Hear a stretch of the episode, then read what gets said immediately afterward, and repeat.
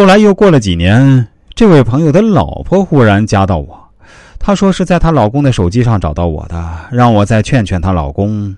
现在这个家都快要被她给败光了，她居然蠢到天天去给那些网络上的女主播刷礼物，而且看到自己喜欢的女主播呀，直接买张机票就去见面了。她甚至可以直接从广东飞到东北，又飞到内蒙古。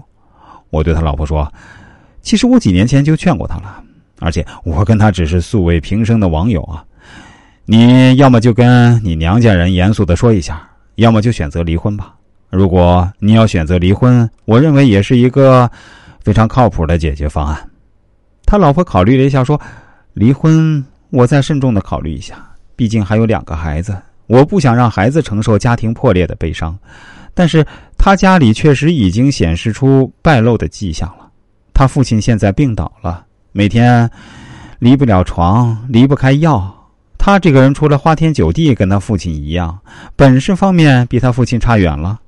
他那群狐朋狗友没一个好东西，一个个都是好色之徒，嘴里都是乱七八糟的投资，压根儿就不靠谱。随后，这个朋友本人呢，又一次联系到我，是上个星期了。他对我说：“师傅，其实我很后悔当初没有听你的话。我现在真的是家破人亡了，老婆跟我离婚了，我父母这两年都先后离世，我自己跟着朋友做投资也赔了很多钱，但这都不是压垮骆驼的最后一根稻草。本来我手上还有一千多万呢，这是我母亲平日留下来的，以备不时之需。她就担心我以后把家底都败光了，所以就自己留了一笔。”本来是希望这笔钱可以保证我过上不错的生活，他临死前把存折交给我，千叮咛万嘱咐说这笔钱绝对不能乱花。我当时也一口答应了。父母死后，我也渐渐疏远了那些酒肉朋友，但我还是死在好色这两个字上面呀。我又鬼迷心窍的认识了一个所谓的女网友，然后一步步被她以谈恋爱、教我理财的方式骗光了家里的所有积蓄。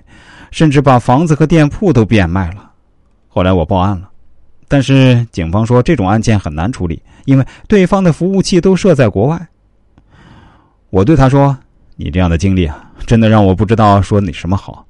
对方可能连个女人都不是，极有可能他就是个大男人在跟你聊天，真是太可惜了。”他回答说：“师傅呀，我当初真的应该听你的，但当时我还是太傲慢，太无知了。”我对他说：“不管怎么样，生活还是要继续啊。